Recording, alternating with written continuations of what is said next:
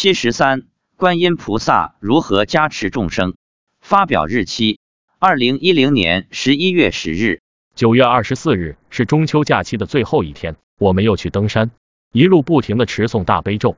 我问妻子，今天有什么情况？妻子说，今天跟昨天一样，来了一万众生，但西方三圣没来。佛祖从头开始一直跟着，龙的九子也在现场护法。妻子说，今天观世音菩萨为众生进行加持。我问，怎么加持？他说，观音菩萨持诵咒语，现场刮起了大风。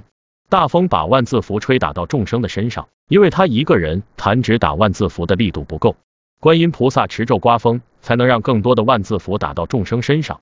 妻子说，众生身上星星万字符很多，一闪一闪的。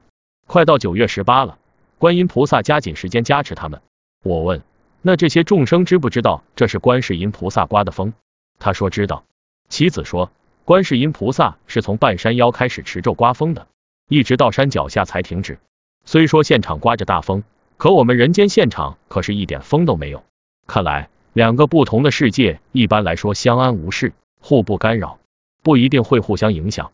妻子中午对我说：“你现在看不见，要是看得见的话，你就知道你现在很厉害。”我说：“怎么厉害？”